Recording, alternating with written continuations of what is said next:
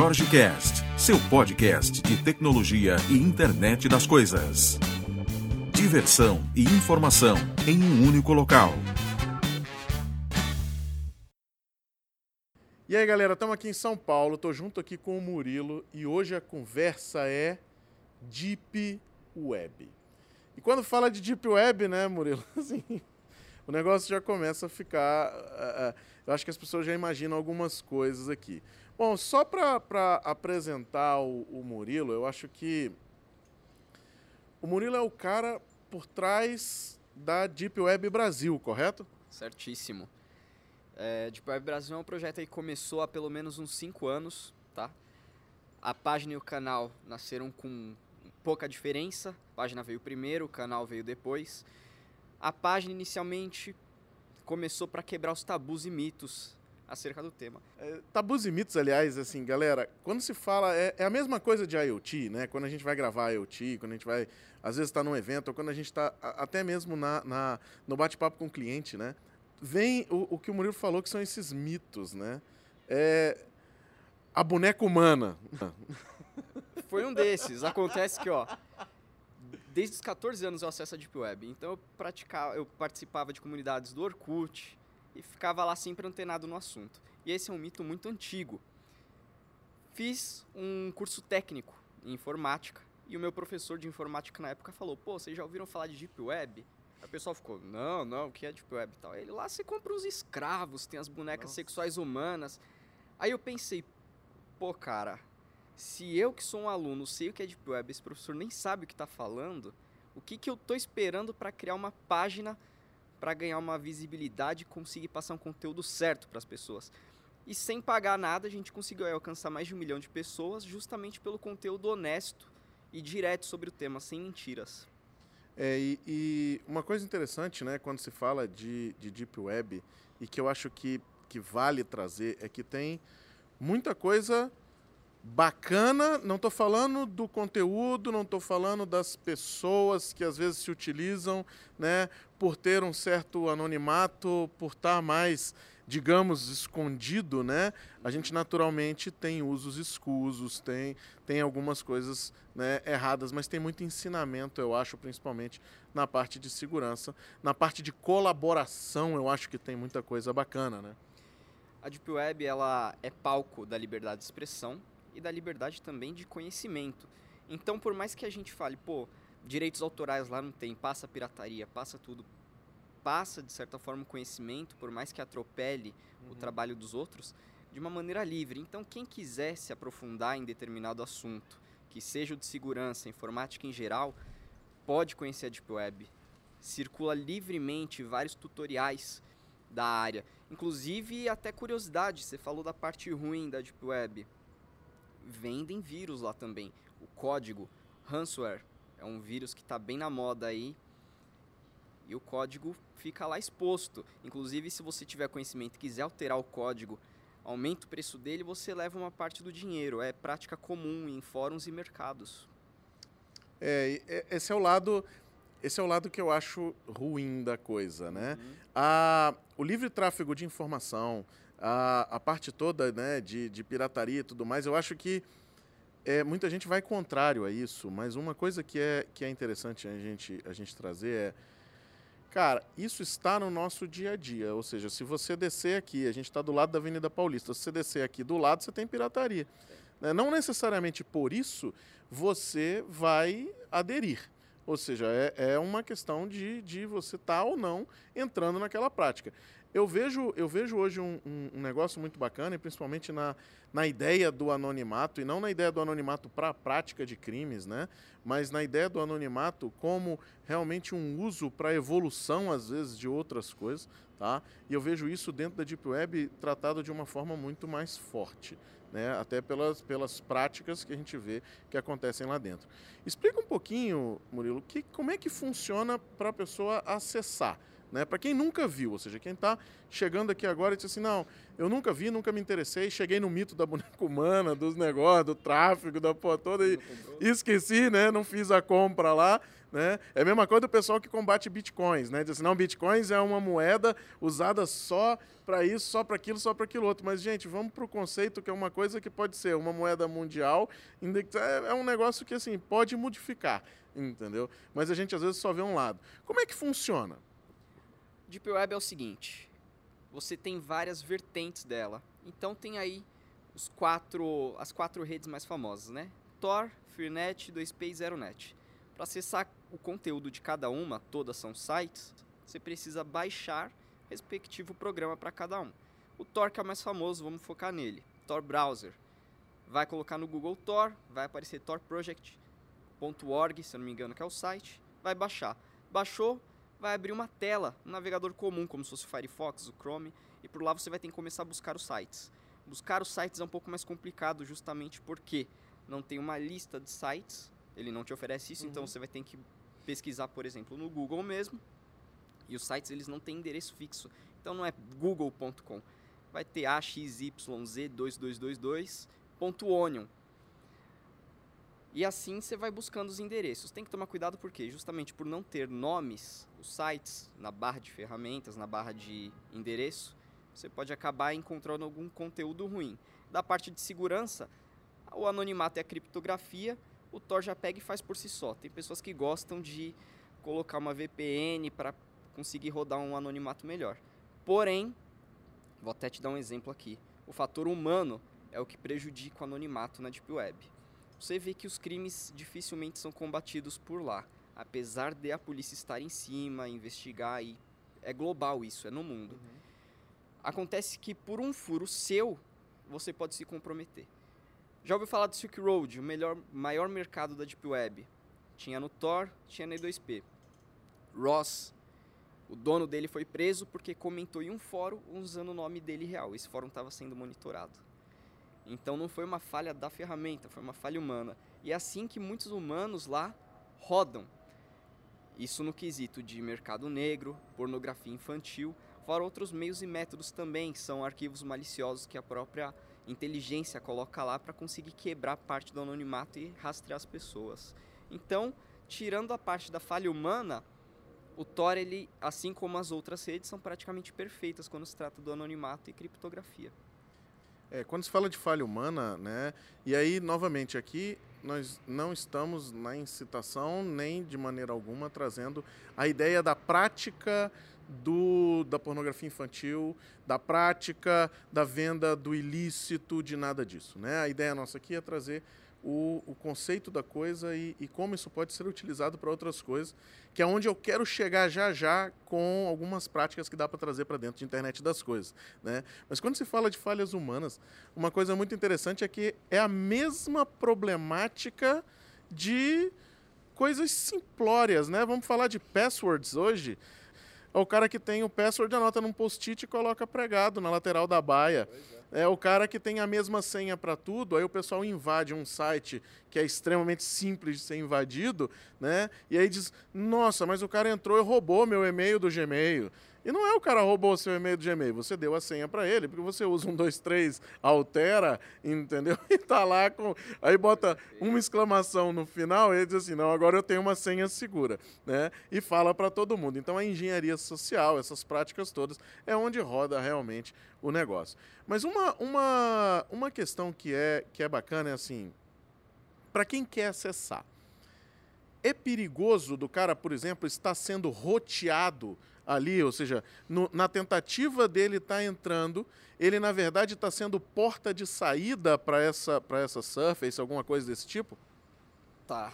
É, teve um erro recente descoberto no Tor, já foi corrigido inclusive, que era o seguinte: o anonimato se dá assim. Eu estou acessando, você está acessando. Você libera a sua porta, eu libero a minha porta, faz um embaralhamento e vai passando de porta em porta até os outros e assim faz a criptografia, se dá o anonimato. Acontece que um desses nós, que a gente não chama de porta, são nós, conseguia interceptar os dados. Então, no momento que eu passava por ele, ele conseguia colher todo tipo de informação que eu estava soltando na rede. Esse era o perigo. Foi um erro do, da ferramenta e foi corrigida. Só que pode acontecer de novo, né? É, e aí é interessante o seguinte, é o cuidado é sempre muito bem, bem necess, é um bem necessário, digamos Sim. assim, né? E às vezes você tá é o inocente útil, né, na coisa. É, então assim, ah, eu acho muito bacana, o anonimato existe, a coisa toda existe, mas existe também uma necessidade de conhecimento. Existe também uma necessidade de informação para que você seja anônimo de verdade ou para que você realmente esteja trafegando por áreas, digamos, seguras, né? E para que você não caia, às vezes, num fórum monitorado, numa coisa. Então, eu, acho que cabe, e aí eu acho que cabe cautela, né, das pessoas nesse tipo de acesso. Existem iniciativas do governo americano, por exemplo, de fazer mapeamento, né, de alguns governos, de polícias internacionais, né? Então, tem muito monitoramento em cima disso. Tem. E o anonimato é aquela, não parte só da ferramenta. A ferramenta, como eu já disse, é perfeita, mas também não adianta você entrar criptografado e acessar um fórum com o nome Murilo. É. Murilo e Anélia ainda, que tem, devem ter vários no mundo. Então tem que ter essa cautela. Tem o anonimato da ferramenta, mas você também precisa estar sempre com a sua máscara. É. Não passe seu nome real, evita passar sites que você frequenta, e-mails, senhas, nicknames que você costuma usar na internet convencional, esquece quando for usar lá também e mantém sempre assim a sua identidade real resguardada do que pode ter por lá, seja um criminoso ou até mesmo cair na malha fina sem querer por causa de outros, né? É, e o que é interessante é que assim são dicas que para você, para mim, que vamos às vezes buscar informações lícitas. Né? A gente está se usando do meio, a gente está buscando a informação, está buscando conhecimento. O objetivo não é ser ilícito, uhum. mas você está dentro de um meio aonde você pode ser punido às vezes por estar dentro do meio, né? E aí é que é o complicado. É o que acontece, por exemplo, falei, tem que ter cuidado com os sites que você acessa, já que não tem os nomes. Você cai em um site de pornografia infantil, tá não tem volta, é. já foi. Você vai ter que pagar por isso. Você não sabia onde você estava indo, entendeu? Então tem que se precaver desse tipo de situação. Qual que é a, qual que é a quando quando a gente fala de estar indexado ou não estar indexado, né? Tem gente que não entende o que é isso. É a ideia de, às vezes você é, é, o seu site que você não entende como é que chega uma pessoa no seu site. Você cria aquela sua página, o WordPress, ou, ou seu próprio HTML, né? Ou, ou seu outro sistema, e você não entende assim, disputa, como é que esse cara caiu aqui? Como é que veio esse camarada? Né? Na verdade, você está indexado por mecanismos de busca. Quando a gente fala da Deep Web, você não está indexado, ou seja, você vai ter que saber para onde você quer ser roteado para você conseguir chegar. E aí temos mais um advento que é a Darknet, né? Quais são as, as diferenças assim básicas? A Deep Web, como você já bem citou, não está indexada no Google. É tudo, qualquer informação, qualquer site, qualquer e-mail não indexado no Google. Um exemplo que eu dou, costumo dar por aí, é a intranet, uma rede de uma empresa. Tá online? Tá. Você pode acessar remotamente e tal. Só que você põe no Google, não acha. Uhum. Ela é uma Deep Web. A Darknet, diferente dela, é uma parte da rede que você precisa de ferramentas especiais para acessar. Então são os casos dos sites do Tor, são grupos de bate-papos tal da RetroShare, que você sabe que está ali na internet, mas precisa do Tor e da RetroShare para ter o acesso, senão não funciona. Beleza. Deixa eu, deixa eu só entrar num assunto aqui, que é o assunto de pesquisa da gente, e que aí eu acho que a Deep Web tem muito a nos, a nos trazer, que é o seguinte. Quando a gente fala de internet das coisas, de conectividade, né, dessa falta de privacidade que já existe, eu acho que a Deep Web tem muito, muito a nos ensinar. Inclusive tem projetos já de, de começar a fazer hubs de dentro de casa, né? Porque hoje quando você conecta uma lâmpada, conecta um, um device, né? Coloca sua, teoricamente, sua casa inteligente, né? Eu costumo dizer que às vezes é melhor você deixar a chave do lado de fora, uhum. é mais prático, né? Do que você até gastar dinheiro com algumas coisas. Não estou falando aqui de ferramentas, de, de, de, de appliances de mercado e tudo mais, mas estou falando daqueles caseiros que às vezes você faz hobby, né? E o que, que, você, que, que você acha que a Deep Web tem a contribuir com esse mercado? Né? Eu vi algumas iniciativas, Murilo, do, de você colocar hubs de IoT com endereços, é, é, endereços, né, né, nós aí tipo ponto .onion, ou seja, eu conseguiria fazer esse roteamento teoricamente seguro, né, e eu estaria fora né, daquele tradicional. Eu acho que é um, é um começo, é um início de uma chama para que a gente veja coisas mais seguras. Né? E aí, por isso que eu vejo a Deep Web como um advento interessante de, das pessoas conhecerem. Tá? Justamente. Eu acho que pegar essa parte da criptografia e de estar fora da internet convencional é um trunfo para quem quiser explorar esse lado da segurança. O problema é que assim, a Deep Web é uma área que está em ascensão, está crescendo. Então hoje não é explorado vulnerabilidades dela. Dificilmente acontece esse tipo de coisa. Então você não vê por aí um monte de brecha acontecendo, um monte de é, testes sendo realizados em diversos patamares da internet ou da tecnologia em geral. A questão é que implementando uma coisa dessas é, no, em um hub, como você disse, vai surgir aquelas, aquela galera que vai testar, os profissionais de segurança, vão começar a tentar atropelar o, os mecanismos. E é uma tendência natural. Isso é o mercado de trabalho funcionando. É, então eu digo que hoje é uma alternativa a ser estudada, a ser explorada e com certeza é segura. No dia de amanhã, a gente já não sabe. É, eu acho que essa, essa, essa ideia né, de, de pessoas, a partir do momento que você entra nessa camada, de você ter gente da própria camada fazendo essa iniciativa né, de tentar é, burlar, de tentar entrar e tudo mais, eu acho que é mais vantajoso até quando se fala, porque é muito lindo aquela teoria de que não, vai dar tudo certo e ninguém tem problema nenhum, né? não, eu já mitiguei todos os problemas de segurança e tudo mais. Eu acho que há um crescimento muito grande né, nisso aí. E vejo com bons olhos, ou seja, vejo um, um mercado que tende a cada vez mais se tornar especialista, cada vez mais se tornar seguro com relação a essa, esse nível de conectividade que a gente tem. E vejo a Deep Web como algo que vem para somar né, nesse modelo. É, novamente, eu acho que tem algumas práticas que são feitas e que eu vejo muita gente falando como sendo não são interessantes e tudo mais, eu não vejo como tão interessantes assim. Né? Mas vejo um, uma coisa como você falou, né? mercado em, em extrema ascensão, tá? Para a gente conseguir andar e para a gente principalmente conseguir ter mundos melhores aí para frente, mais seguros e, e, que a gente tenha a nossa individualidade. Eu acho que aí sim parte uma coisa bacana. Quem quiser conhecer um pouco mais Deep Web, quais são os seus canais? facebook.com barra Deep Web Brasil Oficial, nossa página oficial do Facebook, e o canal do YouTube DW Deep Web, youtube.com barra DW Deep Web, que tem vídeos aí ensinando a galera como acessar diversas redes e também tomar os cuidados necessários para ter uma navegação completa e segura. Galera, queria agradecer a vocês. Murilo, muito obrigado, muito obrigado pela conversa. Eu acho que tem, tem alguns pontos, a gente está começando um estudo agora de IoT em cima disso, e eu acho que eu vou convidar você de novo quando a gente tiver aí algo mais digamos, palpável, né? Embora é, esse lance de você conseguir enxergar as coisas e tudo mais não seja muito um, uma visão né, da galera que está aí abaixo da superfície, mas vamos, eu vou, acho que eu vou convidar você de novo, se você aceitar naturalmente, para a gente bater um papo mais profundo quando a gente tiver alguma coisa mais, mais tocável.